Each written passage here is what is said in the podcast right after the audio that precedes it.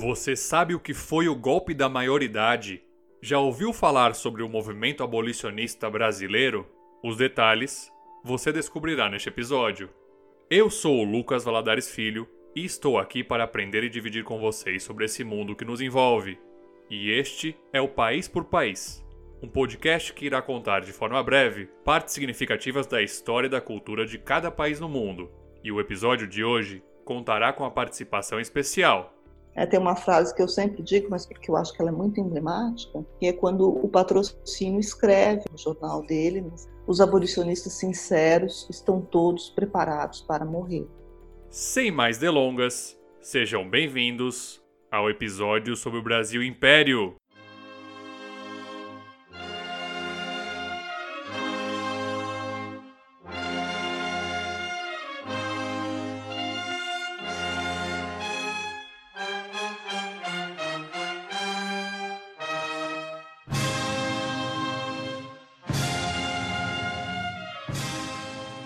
Bandeira do Brasil Imperial possui muitas semelhanças com a atual bandeira brasileira. Ela possui um formato retangular, sendo que a cor verde ao fundo representa a Casa Real de Bragança, família de Dom Pedro I.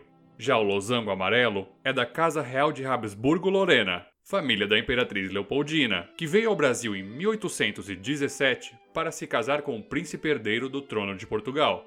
Ao centro da bandeira está a cruz vermelha e branca, que simboliza, como vimos no episódio anterior, a Ordem de Cristo. Essa cruz está sobre uma esfera armilar, um instrumento de astronomia aplicado nas navegações que representa um dos elementos dos cosmos.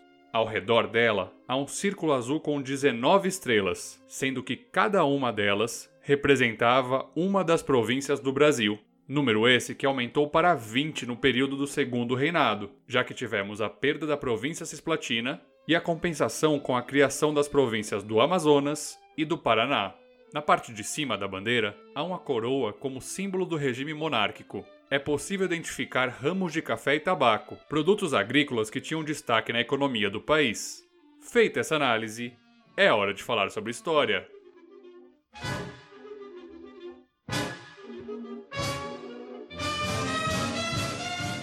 No episódio anterior, vimos que a independência do Brasil não se resume apenas ao grito do Ipiranga.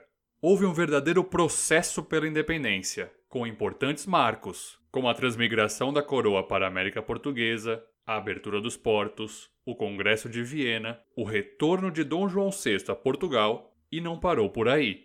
Um dos desdobramentos desse processo foi a Guerra de Independência, que envolveu uma série de conflitos marítimos e terrestres travados na virada de 1822 a 1823. As províncias da Bahia, Maranhão e Piauí se tornaram palco da Guerra Aberta. A princípio, os portugueses contaram com uma pequena vantagem, já que tinham aproximadamente 10 mil homens de tropa mas as forças brasileiras cresceram rapidamente, especialmente após a contratação de oficiais estrangeiros ingleses, franceses e americanos. Em apenas um ano, as tropas portuguesas resistentes acabaram sendo expulsas pelas armas.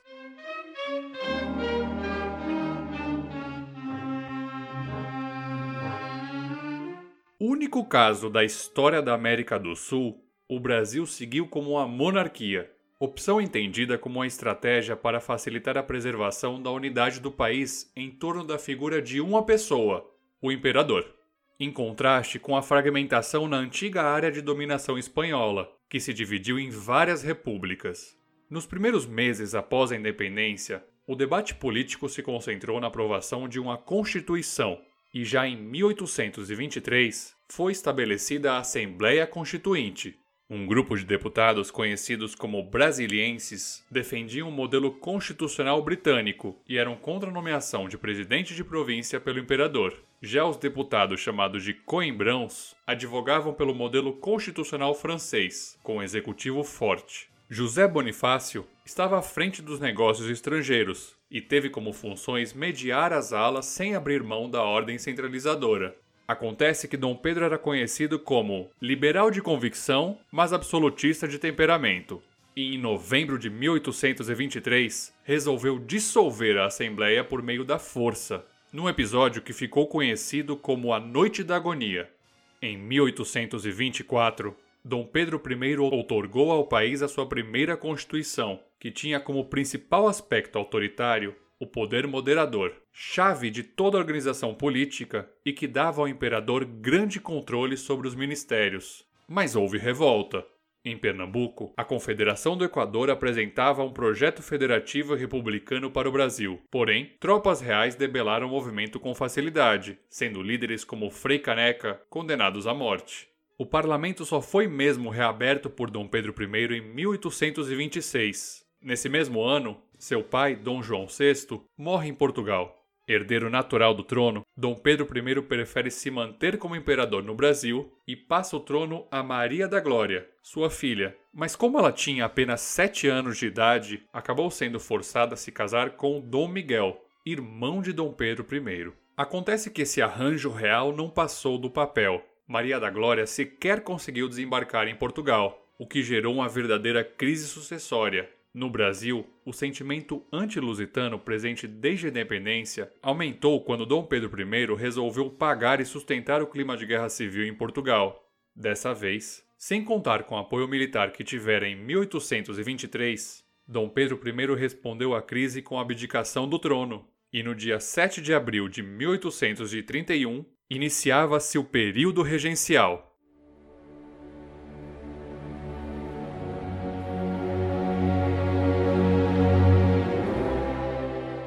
Herdeiro do trono, Pedro de Alcântara, que havia nascido no Brasil, tinha apenas 5 anos de idade. Pela Constituição de 1824, ele somente poderia assumir quando completasse 18 anos. Enquanto esperava a maioridade de Pedro, o Brasil viveu sobre uma regência. Na verdade, o correto seria falar em regenciás, no plural, já que foram quatro regências distintas: a regência trina provisória, a regência trina permanente e as regências unas do padre Antônio Diogo Feijó e de Pedro de Araújo Lima. O período das regências foi marcado por um forte embate entre liberais e conservadores. Logo no início da regência trina provisória, foi decretada a destituição do Ministério dos Marqueses, a readmissão dos demitidos por Dom Pedro I, a anistia de presos políticos e a suspensão temporária do poder moderador. Enquanto que a centralização do primeiro reinado garantiu a unidade territorial, a regência dava lugar ao caos. No período, ocorreram dezenas de revoltas e em mais de uma província: a revolta dos cabanos em Pernambuco, a cabanagem no Pará, a revolta dos malês na Bahia e a longa farroupilha no Rio Grande do Sul. Para agravar ainda mais o clima de tensão, Dom Pedro I morre em Portugal no ano de 1834 mesmo ano em que é editado o Ato Adicional, uma reforma constitucional que descentralizava o poder, mas que não necessariamente se traduz em federalismo. Após o avanço dos liberais com essas medidas, o regresso dos conservadores ocorre em 1837, marcado também pela repressão às revoltas que pareciam nunca cessar, como a Sabinada na Bahia, a revolta Manuel Congo no Rio de Janeiro e a Balaiada no Maranhão e Piauí. Foi então que um grupo de liberais se dirigiu ao jovem Pedro de Alcântara e perguntou a ele se gostaria de assumir o império. A resposta teria sido enfático: Quero, já! Que foi rapidamente sancionado pela Assembleia. Com o golpe da maioridade, Dom Pedro II assumiu o poder com apenas 14 anos de idade.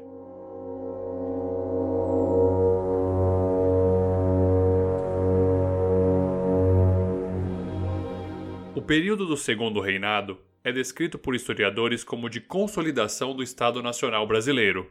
A Lei Alves Branco encerrava um longo período de tratados desiguais com a Inglaterra, aumentando a arrecadação do país. E com a criação do presidente do Conselho de Ministros, Dom Pedro II implementou no Brasil o que a historiografia define como parlamentarismo às avessas, em que o imperador nomeia o presidente do Conselho de Ministros que nomeia seus ministros, que por sua vez nomeiam delegados e chefes de província. Ou seja, o governo não era feito de baixo para cima, mas de cima para baixo. Caso houvesse discordância entre a Câmara e o presidente do Conselho de Ministros, caberia ao imperador resolver a situação, ora pela destituição do gabinete, ora pela dissolução da Câmara.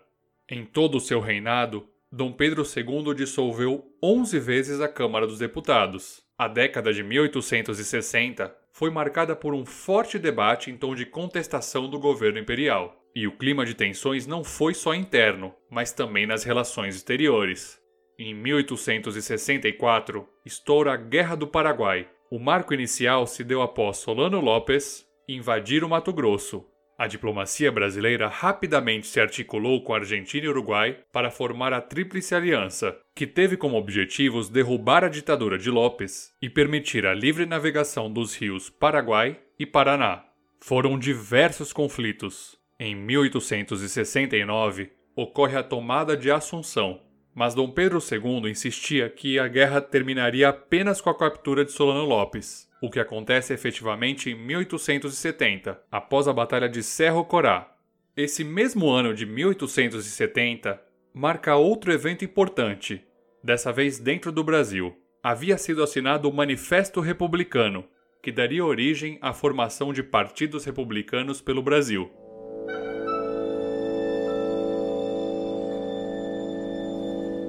Um dos temas mais sensíveis na história do país é o da escravidão. O tráfico de africanos escravizados à América Portuguesa começou por volta de 1535. A atividade açucareira e a mineração atraíram boa parte desse comércio, que, segundo dados do Slave Trade Voyages, embarcou mais de 12 milhões de seres humanos na travessia do Atlântico. Desses 12 milhões, estima-se que 10,7 milhões chegaram vivos, Dessa forma, mais de 1 milhão e 800 mil pessoas morreram na trajetória. O Brasil sozinho recebeu 4,9 milhões de cativos, o equivalente a 47% do total desembarcado em todo o continente americano dos anos 1500 a 1850. Em 1831, o Brasil havia promulgado a Lei Feijó, que proibia a importação de escravos para o país, prometendo severas penas a traficantes. Mas você já ouviu aquela famosa expressão para inglês ver? Pois é, a Inglaterra já pressionava a proibição do tráfico no Brasil anos antes da Lei Feijó. Essa nova lei servia então para mostrar que o Brasil estava disposto a cumprir com suas promessas.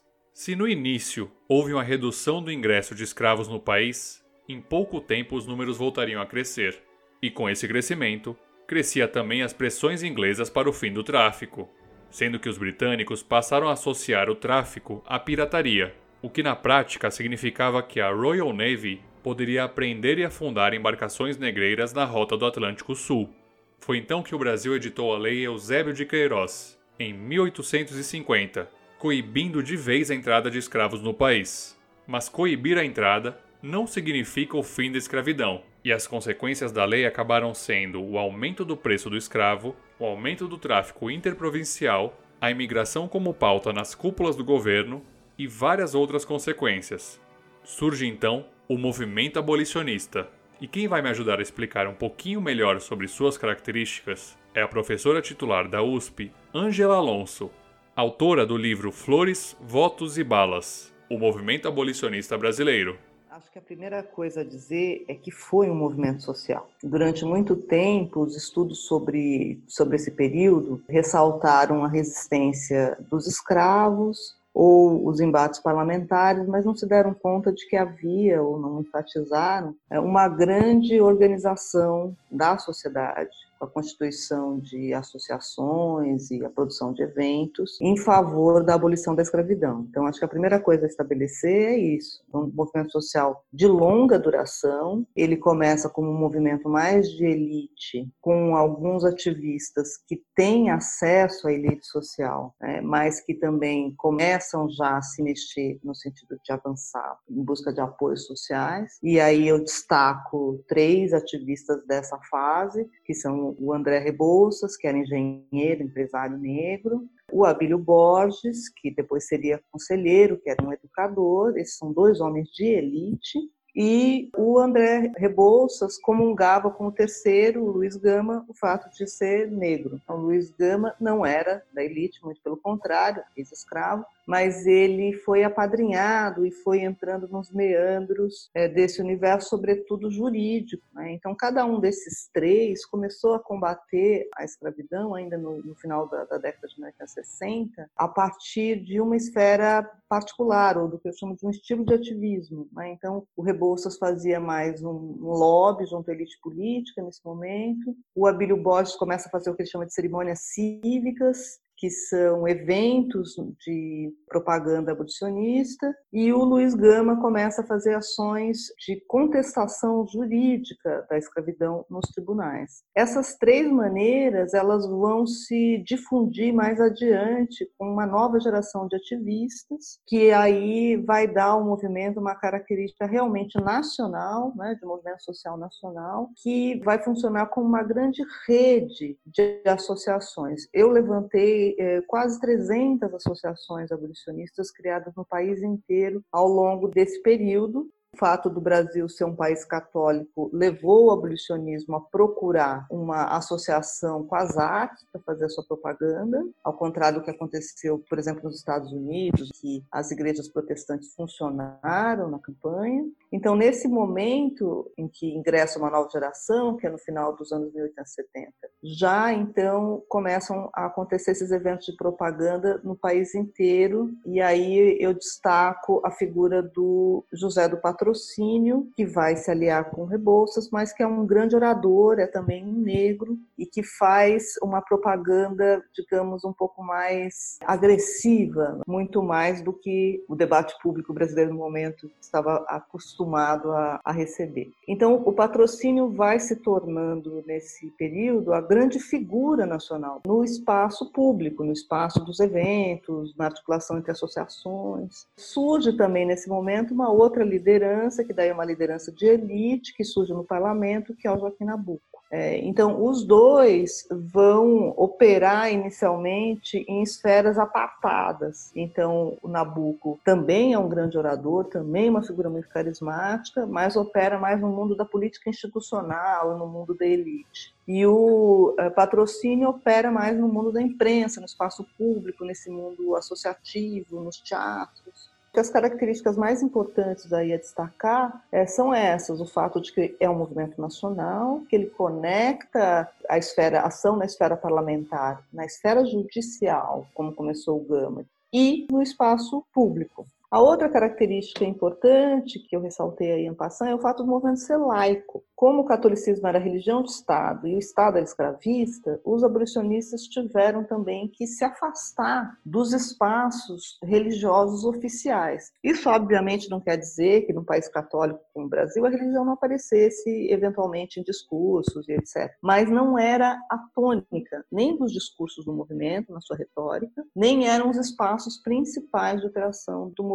Então, ele é laico e ele é cosmopolita. Essa é uma outra característica que eu faço questão de ressaltar, porque também se tem essa ideia do século XIX no Brasil como um tempo no qual havia grande provincianismo né, e uma certa incapacidade de compreensão do que se passava eh, no exterior, na Europa, nos Estados Unidos. O debate público no Brasil está cheio de exemplos, tanto no parlamento quanto na imprensa, de referências, não só a autores estrangeiros, mas às experiências correntes dos países daquele momento e do mundo inteiro. Então, tanto a elite imperial eh, se baseou em exemplos bem e mal sucedidos de como lidar com a questão escravista, o bem-sucedido a Espanha, que estava fazendo isso devagar nas suas colônias, os mal-sucedidos, o Haiti, que deu em revolução escrava, né? e, a, e os Estados Unidos, que deu em guerra civil, quanto o movimento abolicionista também se baseou nessas experiências internacionais, adaptando para o contexto brasileiro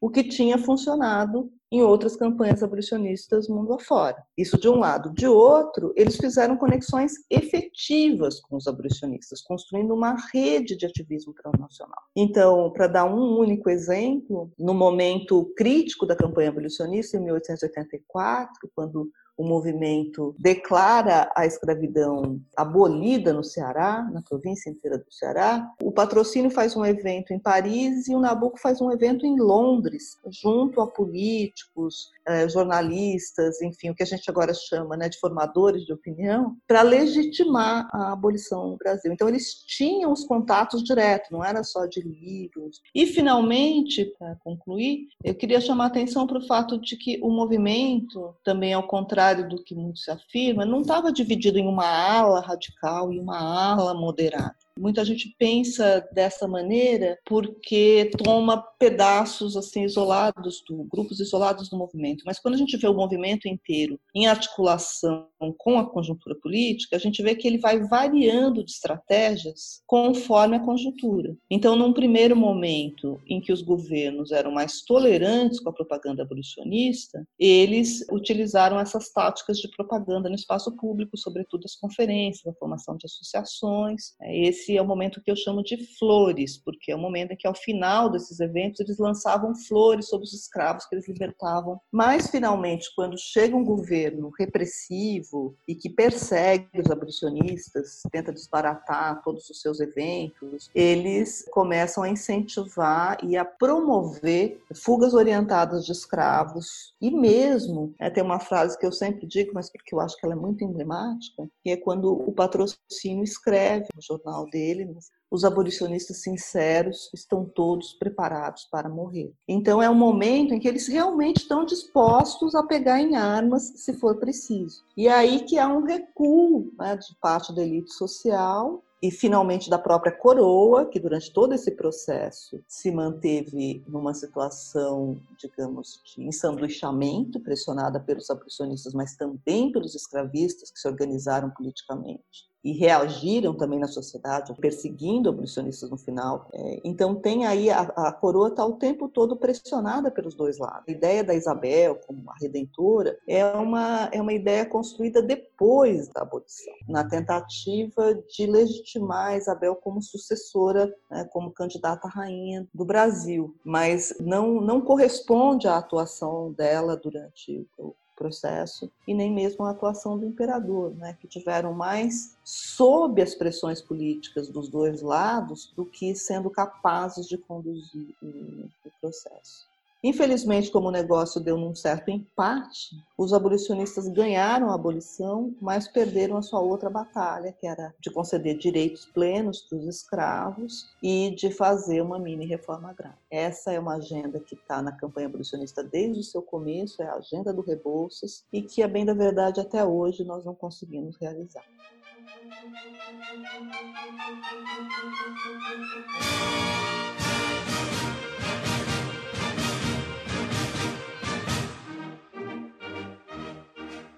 A questão da escravidão contribuiu para o aumento da insatisfação com o governo de Dom Pedro II, e a preocupação a respeito de quem assumiria o trono em seu lugar fomentou a propaganda republicana. Personalidades como Rui Barbosa, Benjamin Constant, Francisco Glicério e Quintino Bocaiúva reuniram-se com Deodoro da Fonseca e convenceram o marechal a liderar um movimento contra o regime, Amigo pessoal do imperador, Deodoro concordou apenas em derrubar o ministro Ouro Preto, e o golpe estava marcado para 20 de novembro de 1889. Se você acha que as fake news são um fenômeno da atualidade, saiba que em 15 de novembro de 1889, Deodoro da Fonseca recebeu uma notícia falsa de que o gabinete Ouro Preto havia mandado prender e fechar as guarnições do exército. O marechal então coloca sua farda, dirige-se ao Campo de Santana do centro do Rio de Janeiro e derruba o gabinete.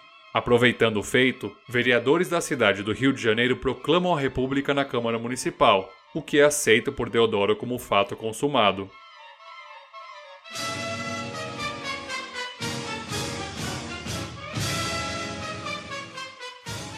O País para o País é um projeto independente e vocês podem nos ajudar seguindo as nossas redes sociais e compartilhando o podcast com amigos. É claro que a história do Brasil vai muito além do que vimos nesse breve episódio, e muitos tópicos acabaram ficando de fora. E é exatamente por isso que recomendamos a leitura dos livros indicados na bibliografia. Fontes e referências estão no site www.paisporpaís.com.br. As músicas escolhidas para esse episódio foram O Guarani e Alvorada, do compositor brasileiro Carlos Gomes. No próximo episódio, vamos falar da consolidação do maior país da América do Sul. Esperamos vocês no episódio sobre o Brasil República. Nos vemos lá!